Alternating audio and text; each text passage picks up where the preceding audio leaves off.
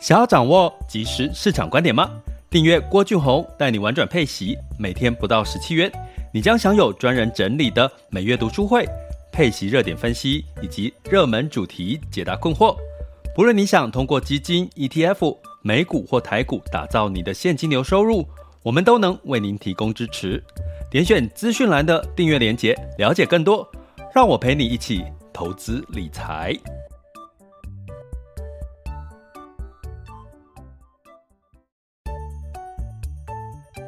想要掌握即时市场观点吗？订阅郭俊宏带你玩转配息，每天不到十七元，你将享有专人整理的每月读书会、配息热点分析以及热门主题解答困惑。不论你想通过基金、ETF、美股或台股打造你的现金流收入，我们都能为您提供支持。点选资讯栏的订阅链接，了解更多。让我陪你一起投资理财。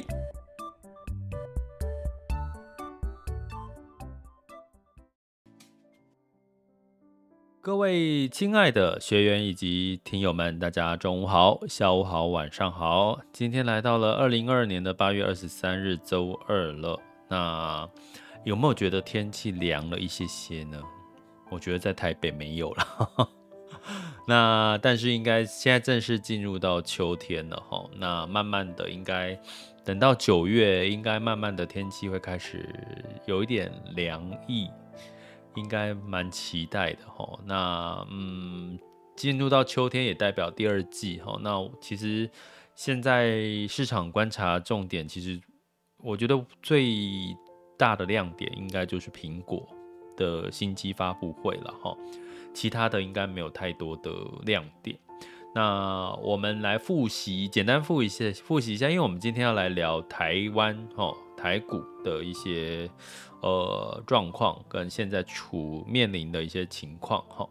那重点是，其实我们上半年一整年，我们这个台台湾人的这个实质的薪资是倒退，实质薪资就是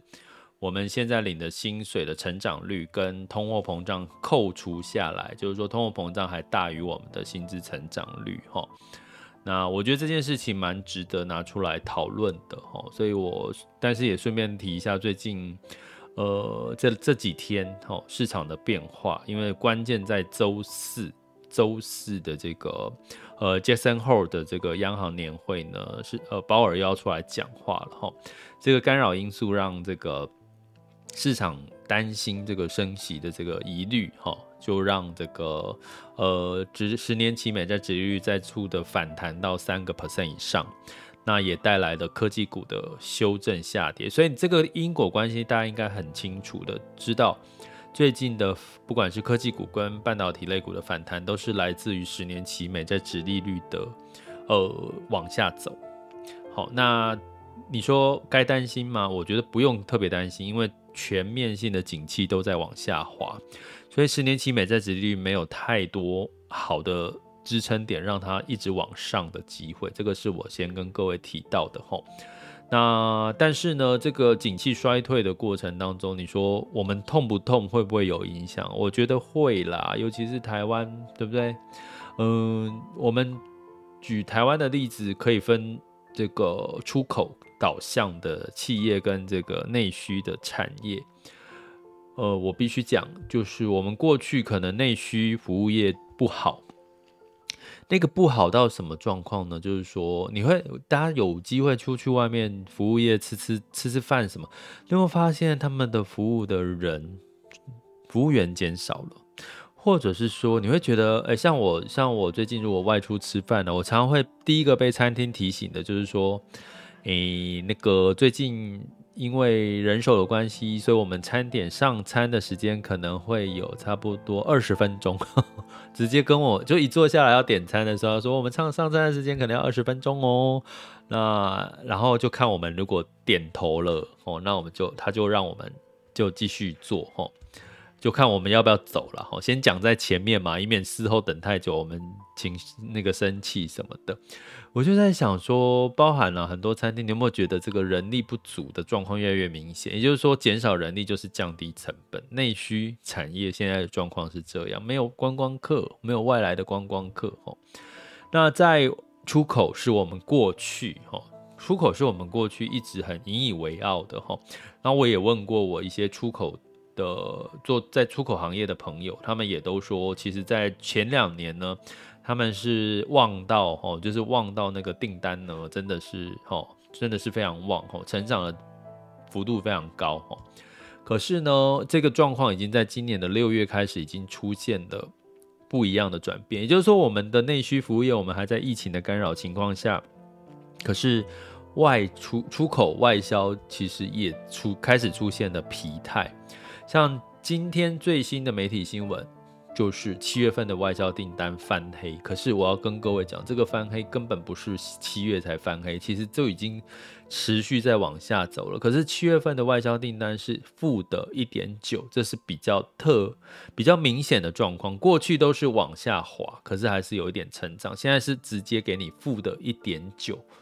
的一个成长，对比去年的七月，不意外。我已经跟各位提过了，去年是高基期，去年很好，好到。只要是出口厂商，包含你像呃，我有跟各位讲到，你是在竹科，你会看到就是像我，我常我就收到我几个朋友啦，几个以前的同学的，就是发讯息在我们的群组里面，他说什么？他说：“哎呀，有没有人呢、啊？你们家有没有什么亲戚或什么家里的小孩啊，或或者是现在在找工作的啊？只要是人就可以了，只要是人你就介绍给我。他们的那个呃电子好。”就竹科啦、半导体啦，或者是电子制造相关的厂，他们是缺到只要是人，有人可以来上班就好了。当然，这个上班应该是比较偏第一线的这个工厂哦，这个这个厂房里面的工作。所以呢，这是上半年呃去年的光景，今年就不一样了。我已经跟各位提过，半导体就在走去化库存了，所以半导体这一次。虽然涨了一波，因为晶片法案，然后我有提醒过各位，其实你会看到最近，哎，今这个半导体反而是在修正，哈，就是从回到基本面来看，这个晶片是在去化库存的，也就是说，它也面临到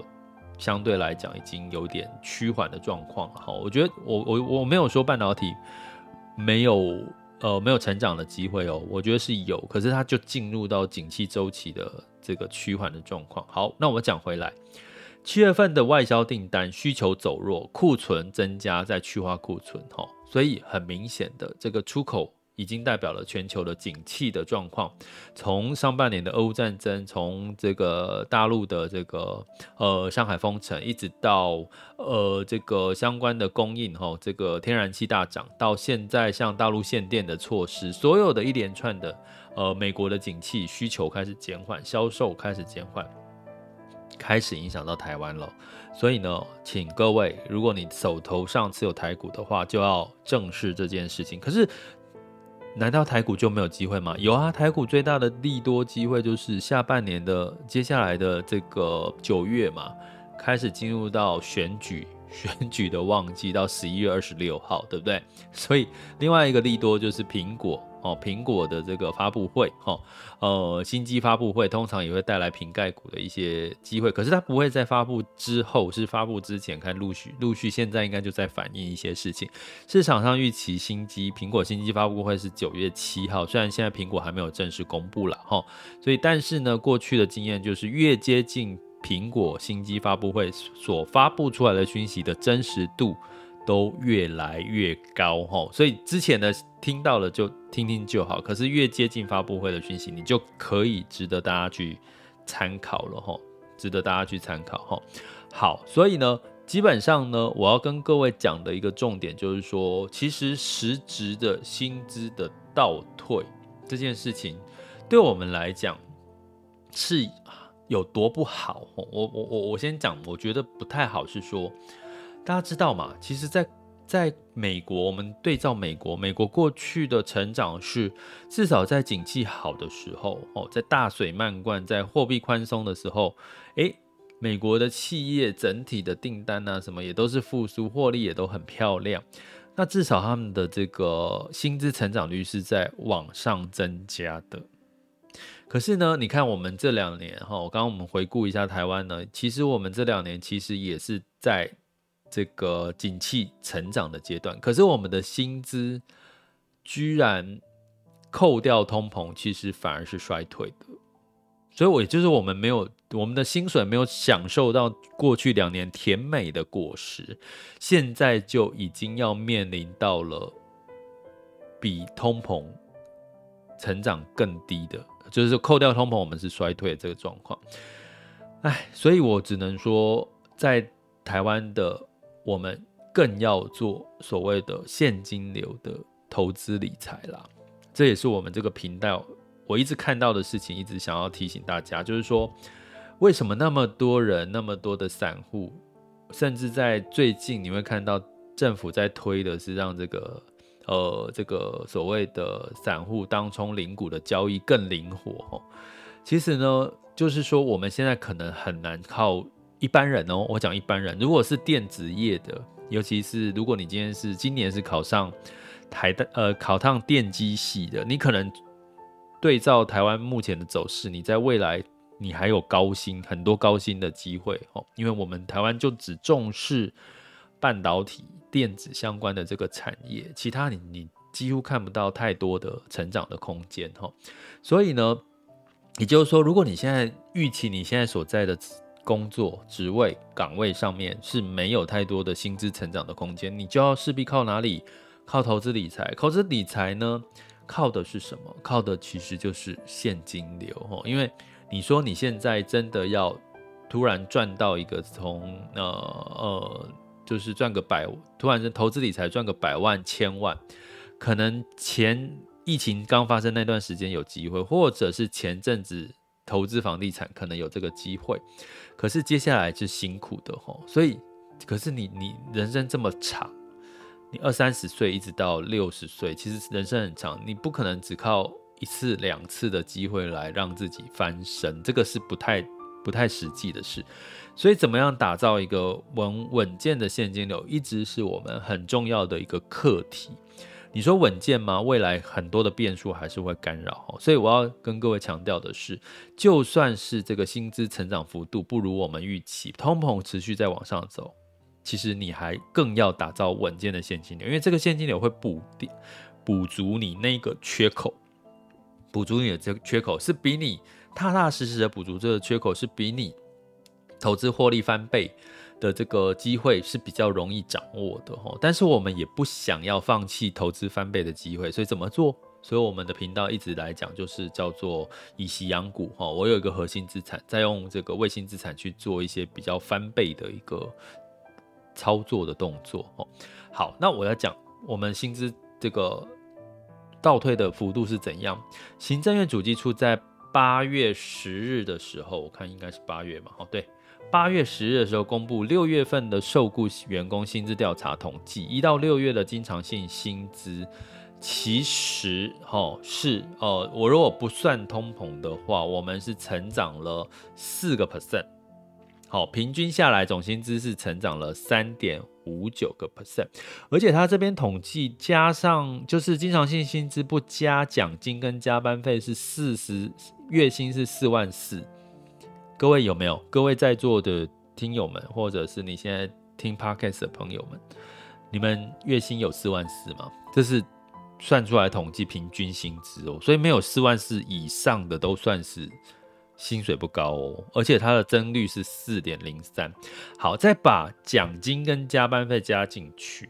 好，奖金跟加班费加进去是五万三千零六十八块。也就是说，你把你的整年的奖金再加上加班费，你的月薪没有五万三千多的话，哦，哎，乘以十二个月才六十几万呢。如果你的加班费加奖金加你的一般经常性薪资是。没有到五万三，那基本上你就是比一般平均的水准低，你算是低薪了。你可以这样来看哈，低薪的。哦，我跟各位讲啊，我那个时候二十几年前，我二十几岁的时候是二十几年前，我出社会工作，我的月薪一开始就是三万的，所以现在四万多基基基本薪四万多，我都觉得不为过诶，应该二十几年了。我那个时候就已经三万，好，大学生，好，大学毕业生，好，所以五万三是基本的，基本的。如果你们低于这个，我觉得应该都是可以算低薪的。那这个五万三的这个总薪资是增成长，薪资成长率是三点五九。哎，你们听起来说，哎，三点五九好像还不错哦。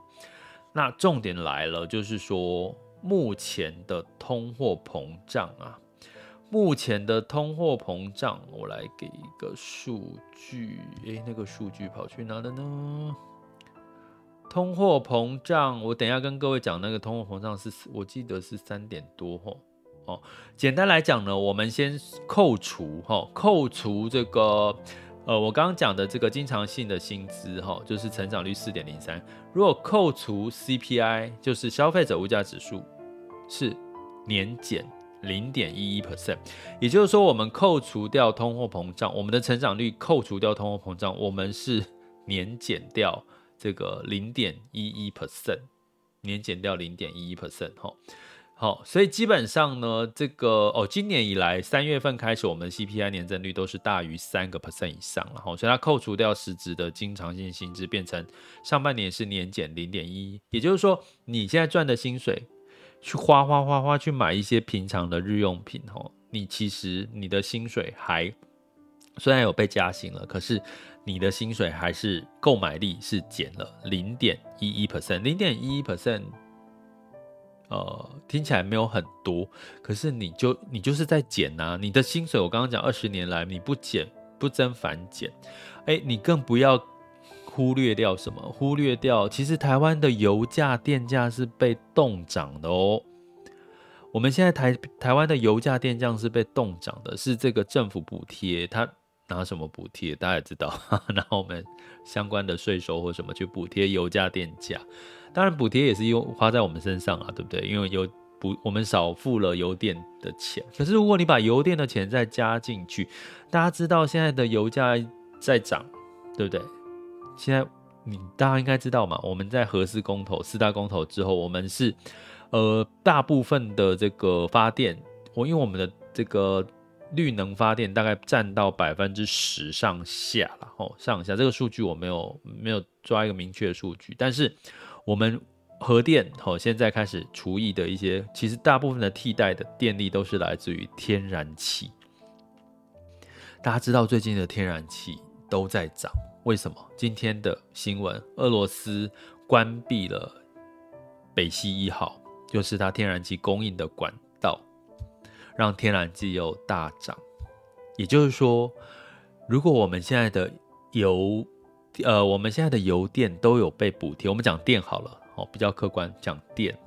电被补贴，可是我们未来又要大量的使用天然气，在现在俄乌战争还没有完全告一个段落的情况下，俄国俄罗斯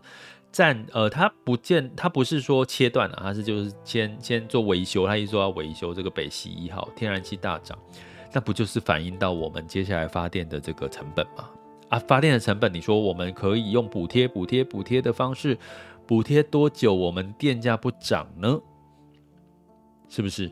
所以基本上哈，我们刚刚讲物价，我们的薪资成长没有上涨，被通膨侵蚀，听起来零点一一，我们年减零点零一一，上半年然后二零二二二年上半年只有薪资成长，扣掉通膨是。负衰退零点一一 percent，好，零点一 percent。可是我要跟请各位考虑到的是，我们的电价还没有真正反映到现在的所有的成本，同意吧？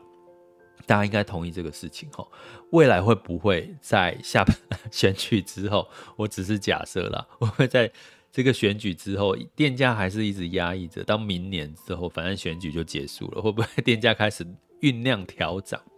哎，你的薪资还是没涨哦，电价再调涨上去，物价又在涨了，所以辛苦。我必须跟各位讲，我们是辛苦的哈。那你势必要把你的现金流，除了薪资的这个部分，收薪水、上班收入的现金流建立好之后，拜托，请你的这个投资的理财的现金流，请把它建立好，好配息，好配息相关的标的。那为什么这件事情呢？对，对我们。台湾人很重要，因为我们在过去经济成长的时候，我们并没有享受到。我刚刚前面开头跟各位讲，景气成长的时候，我们并没有享受到薪资成长的快感。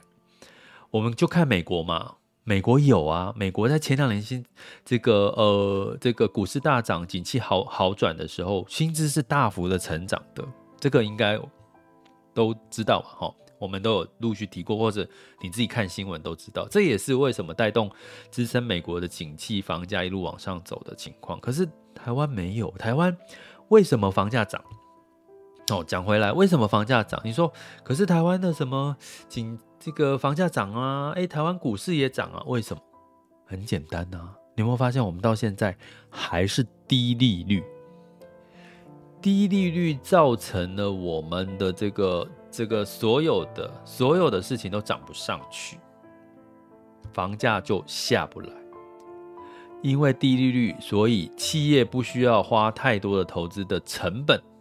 不用努力去增加它的产业的竞争力。它的成，因为它的成本相对低，他去跟银行借钱的利率非常的低，在台湾，呃，买房族、投资、投机客或者是投资客买房族，他去跟银行借钱买房子的利率非常的低，所以涨啊，所以银行呃企业赚钱啦，所以这个房价一直涨啊，可是薪资不需要涨啊，因为因为薪资薪资涨跟跌，其实企业还是赚钱啊。好，所以我要讲的是说，我们在这个过程跟美国最大的不同，我们并没有享受到薪资成长的快感。坦白讲，所以你要打造现金流，那可是很扎实、很实际的状况。就算我现在要投资，透透透过投资获利，你有没有觉得二零二二年好难哦？上半年好难哦，因为全球进入到景气循环的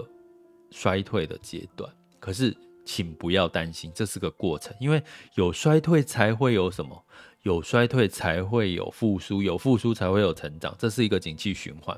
所以不要担心，这是个过程。那到底在这个景气衰退的阶段，台湾在今年的七月好了，我们不要说六月，七月开始进入到景气衰退。刚刚讲到薪资倒退，第二个我刚刚提到的出口。是负的成长了，还有一件事情我还没有提哦。七月份我们的失业率是近九个月的新高，三点七八 percent。三点七八 percent 听起来高吗？好像不高，对不对？跟美国比，吼，就平均的这个失业率的水准是四个 percent，然后可是这个失业率三点七八 percent 呢，已经是我们近九个月的新高，也就是说，我们的台湾的失业率是持续往上走的。是持续往上走，更不要论说现在疫情的干扰还是持续在，好吗？所以呢，这种种的因素加在一起，台湾的股市除了政策面支持，比如说什么叫政策面支持，就是国安基金哦进场，还有像这个选举利多，还有像这个呃苹苹果呃发表新机之外。其实台湾的整体的股市应该也要进入到这个景气循环的衰退的阶段哈，所以呢也回回答一下，就是我有一位学员，他就昨天了哈，抱歉我还没回你哈，啊你有问到我说这个生技股的事情哈，你看到生技股哦，我前一阵子有提到台湾的生技股刚好。这台湾目前除了电子股之外，呃，这个国家在扶持的应该就是绿能跟生技这两个产业。我其实如果长期听我 Podcast 都有提到生技跟这个绿能哈，所以最近生技股在发动。那生技股，台湾的生技股又有一个题材是什么？就是我刚刚讲，我们景气进入到衰退，所以台湾的生技股、生技医疗。大家如果是我们的订阅学员，应该都知道，我说医疗生技其实是一个防御类型的题材。哦，这样你就懂了吧？防御类型的题材在什么时候会起到作用？就是在景气衰退的时候。景气衰退的时候有哪几个产业？跟各位讲一下。第一个是防御类型的，就是像呃医疗、生技医疗方医疗啦，主要是医疗。还有一个是像这个基础建设、公用事业基础建设这几个，这几个哈。那呃，我我不我不讲金融，因为金融有它的其他的问题跟利多。还有什么高值利率的？也就是说，上半年美国走过一次的主题，接下来就是台湾走了，这样理解吗？如果你有持续听我们 Podcast 或者是我们订阅学员的话。上半年美国在哪些地方是相对抗跌、相对防御的？下半年就是台湾走一次了，类似这样的一个概念，吼，所以医疗就是防御类型，吼，所以你会看到像今天，吼，今天台股跌了，目前，吼，跌了一百五十四点，吼，台湾加权指数，哎，又快接近万五喽，有没有机会跌破万五？我就跟各位，哎，其实我前之前有讲过 Podcast，吼，其实一万五是差不多，好像看起来是一个标准的门槛，支撑的门槛，哦，你可能上去就回到一万五。那跌下来也很快就回到一万，好像一万五是一个政策面的支撑点，这是我目前揣测的了哈。那今天台积电跌了一点一八哈，可是什么在涨？呃，药药品类、生技相关的这几天都在涨，要不要追涨？哈，就是有这个呃学员就是昨天问我了嘛，诶，要不要去追涨？我只能说。你还是台湾的景气是在衰退，这个是你要先放在心上。可是波动加大，那相对来讲，生计的题材，台湾的生计题材可能呢会被比较像是最近比较像是一个防御型的类股哈。那再加上八月底还是医学会议的这段时间哦，可可能比较还是偏短。我觉得它还是偏短，你要设定好停利点，设定好停利点，或者是你在投资的过程，像今天涨比较多的是药品通路啦、基因检测跟生技农业，所以你很难它，因为现在台湾的这个，我有跟各位提过，资金是挪动的，哦，就产业挪动，就一下子涨这个，一下涨这个，所以呢，你势必这个非常这个这个。板块挪移的非常快，就就会流动很快，所以你要设定，势必要设定一个停利点，或者是你就是要用一个主题式的 ETF 去包装。为什么我说 ETF 而不是基金？哈，因为基金比较没有分的分类分那么细。比如说你电动车的 ETF 哦，很清楚，电动车的 ETF、生技医疗的 ETF，可是呢，这个呃基金的部分就比较。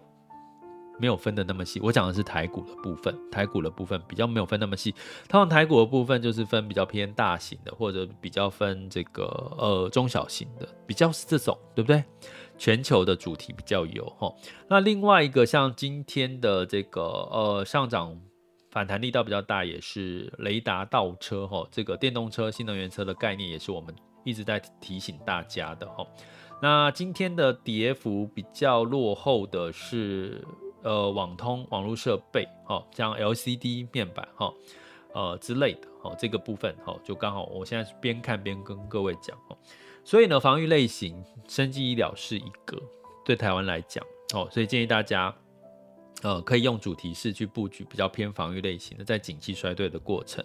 那另外一个就是高值利率、高配息的标的，在下半年，台湾的下半年可能。台股哦，我讲的是台股，可能也会相对比较抗震跟抗跌，那当然就符合我们在最近跟各位讲以息养股嘛，核心资产配息资产，好，更着重在配息，打造你的现金流哦，尤其在下半年台股可能波动也还是会加大，因为进入到景气衰退的。情况好，那就欢迎大家，就是呃，我们陆陆续续都会提到，有会提到一点，有时候会提到一些 ETF 好，配息类的 ETF。如果你要完整的去看我们追踪关注的相关的这个配息类的 ETF，台股类或者是全球类的主题类的，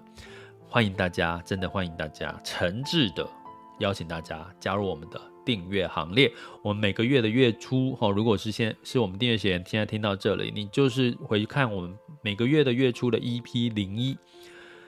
EP 零一就会去跟各位去呃检视、关注跟这个 review 哈 review 一下这个呃我们配息类的 ETF 配息类的基金的最近期的表现，有没有要适度的去做一些汰弱留强，或者是列入我们的留校察看的观察清单哈，这都会是在我们每个月的 EP 零一里面去做一些观察的哈。所以如果你也想要。呃，跟着一起去追踪观察一些名单，我们会增减哈，那就欢迎大家加我们订阅行列，点选我们 Mr. Bus 的赞助方案，或者是各个平台的订阅链接，点下去就可以看到我们的这个订阅相关的完整的课程的内容跟介绍了，好吗？好，那所以呢，我要跟各位讲哈，在景气衰退的过程，台股可能某种程度配息类的，呃，就一主题式的 ETF 可能会。比较容易早挑选，因为我刚刚提到基金比台股基金的分类就只有偏大型的或者是中小型的，你很分的不够细。呃，主题式的 ETF 可能分的比较细，所以在台湾面临到景气衰退的过程当中，甚至台湾还没有享都没有享受到薪资成长的快感的同时，你可能就要开始调整你的心态，进入到防御类型跟配息类型的这两类的主题来做你的布局了哈。原因在哪里呢？就是我刚刚提到了出口衰退了。哦，台湾了哈，出口衰退了。第二个是失业率提高喽。第三个通膨增加喽。可是我们还甚至电费还没有反映到实质的成本哦。然后再加上薪资的成长减少了，这些都是哦。还有对比去年台股面临到高基期的问题，虽然有一些利多，可能跌也跌不会太多，因为毕竟会政策面可能会去拉抬的可能性会拉高哈。可是建议在景气循环的过程当中，就看上半年美国涨了什么，你就是去看对比台股今年吼，就是两大主题，防御跟配息类的吼，ETF 可能会比 ETF 基金来的分类的更细，更容易选择吼，所以这个是今天我想要跟各位分享的主题吼。如果大家薪资真的没有成长到，不要气馁，你就从配。现金流配息，你投资理财现金流来来补强一下，但是不要过度的过度的用那种不不切实际嘛，也不能说不切实际。像我最近好想跟各位分享那个南非币配息的，后来的一有一个有一个网络上面的文章，他说他三年来投资南非币的这个状况，哦，南非币配息的状况，哦，我看的那篇。觉得哎，嗯，好像可以来分享一下，好，找个时间再来分享一下，好吗？这里是郭俊宏，带你玩转配息，给你及时操作观点，关注并订阅我，陪你一起投资理财。好了，那我们接下来呢，进入到二零二二年的八月二十三日，全球市场盘势轻松聊。那我们首先讲一下风险指标的部分呢。近月 VIX 恐慌指数是二十五点四，现在当下 VIX 恐慌指数是二十三点八，所以呢，恐慌指数又稍微的回升了。但这会带不来什么样子的讯号呢？就是诶，会有一个比较恐慌的感觉所带来的急涨或杀跌。好，所以你等下看美股的状况，你就知道了，会有一种杀跌的氛围就会跑出来，就因为恐慌嘛。哦，所以当你每次看到 VIX 恐慌指数，你就知道可能股市的波动就会加大。哈，那十年期美债殖率来到了三点零二零一，这代表什么？你看往上升到三以上啦，带来的就是美国纳斯达克下跌二点五五 percent，费城半导体下跌三点七二 percent。道琼跟 S&P 五百分别下跌了一点九一跟二点一四个百分点。好，那这所有的原因都环绕在十年期美债殖利率的原因。那为什么十年期美债殖利率反弹？当然又有一个周四的央行年会，杰克杰克森后鲍尔的谈话。那市场预期呢？可能联准会不会讲出更鹰派的看法？可是我们从 Fed Watch 里面看到的数据其实是，呃，维持升息全年十三嘛，并没有太明显的一个。再度大幅度升息的这个状况，所以我会建议大家就是观察到周周四之前这个波动的情况，就先用观察的哈，不用过度的恐慌哈。那欧股的部分呢，一样哈，在刚提到的这个俄罗斯关闭哈这个北溪一号呢，其实是说要呃这个会影响欧洲比较大哈，所以泛欧六百下跌了零点九六 percent，德法英分别下跌二点三二。一点八跟零点二二个百分点吼，所以呃，基基本上呢，呃，大家可能要特别留意，其实欧洲的这个天然气对于整个欧股的影响。你反观回来台湾，因为我们接下来真的大家记得，我们是要靠天然气，我们的这个绿能真的不到百分之二十以下。所以你的天然气，你要观察天然气的价格对我们是有影响的，好不好？这个对我们其实未来是很明确影响。不要以为天然气跟我没关系，是俄国跟欧洲关系，没有。天然气涨价对我们台湾是有影响，它涨到一个地步，我不我很难想象台湾的电价不涨能够撑多久。我必须要跟各位讲，哦，我不知道能够撑多久。那在亚股的部分呢，基本上呃，台湾哈就是外销订单的状况了哈，再加上外资其实台币贬值了三十三十大关以上哈，就是台湾台币贬哈，然后台股的这个。呃，量能不足哦，外资的卖压哈，这个都是台湾现台股现在的比较偏弱的地方。那在这个呃恒指跟上证呢，基本上哈，呃上证指数其实我觉得它也有政策性性的在支撑哦。沪深两市的成交量来到万三哦，一万三百亿人民币哈，虽然有略减，可是资金北上资金其实是买入，也就是外资其实是在买这个 A 股的。真的，外资其实是在买 A 股。哎，还有一个原因哈，这个八月底有一个 NSCI 的调整，持股的调整，我可能也会在下一集来讲一下。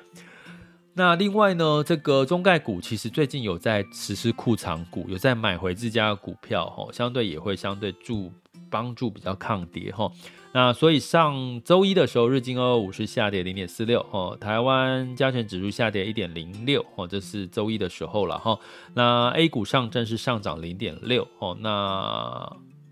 呃创业板上涨一点六四哦，昨天 A 股是上涨的哦。那香港恒生跟香港科技是下跌零点五九跟零点七八哈。那我们接下来来看一下这个目前十二点三十九分哇，今天拖那么久，不好意思，赶快讲完。